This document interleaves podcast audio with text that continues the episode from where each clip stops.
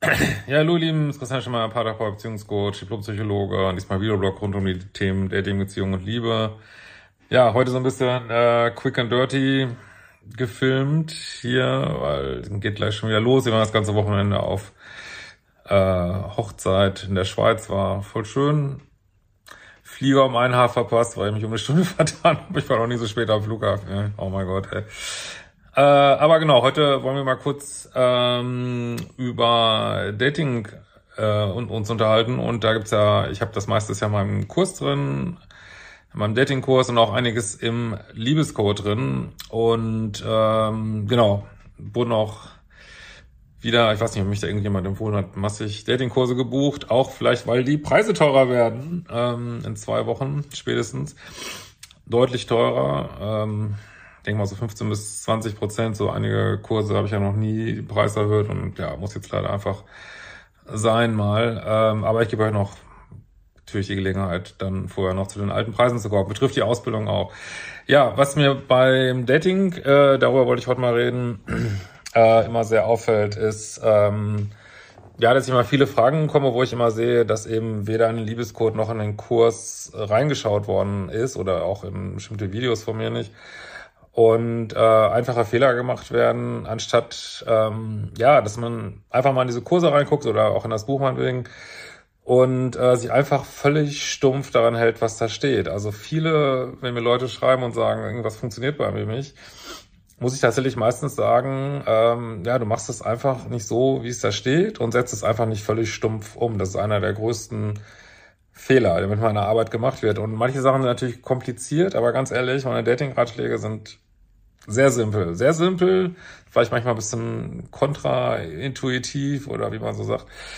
Äh, also nicht unbedingt eingängig, dass man das so machen soll, aber glaubt mir, ist das wirklich foolproof, wie die Engländer sagen würden. Also es ist einfach, man muss es einfach machen und seine Erfahrungen damit machen und äh, ja, Klar, vielleicht gibt's mal den einen oder anderen, der nichts mit anfangen kann, aber bevor ihr sagt, ihr könnt nichts damit anfangen, probiert's wirklich mal aus. So, Ja, und da wollte ich mal was vorlesen dazu. Äh, das war ein, ich glaube, ein Kommentar auf YouTube ähm, einer Zuschauerin. Ich habe mich damals an ein Buch Der Liebescode gehalten. Hatte vorher irgendwie immer die Falschen für mich gedatet. Hab gedacht, okay, ich mache das jetzt mal so. Probiere es aus. Genau die Haltung wünsche ich mir, ne? Äh, und es lief plötzlich voll gut. Hab einen tollen Mann kennengelernt. Erstes Date am Tag, in der Öffentlichkeit und nicht zu lang. War mir wichtig aus diversen Gründen. Durch dein Buch wurde mir klar, wie ich Beziehungen leben möchte, was mir wichtig ist. Und so startete ich die Beziehung überraschend gut. Dann habe ich wie wild im Buch geblättert und dachte, was jetzt? Was mache ich denn jetzt? Die nächste Zeit. Könnte ja eher die Probleme, ich, ich kannte ja eher die Problembeziehung. Einfach schöne Dates, Fragezeichen. Einfach nur einmal und die zweimal die Woche treffen und gemeinsam was unternehmen. Hangout, have fun, hook up, wie ich immer sage, so, ne?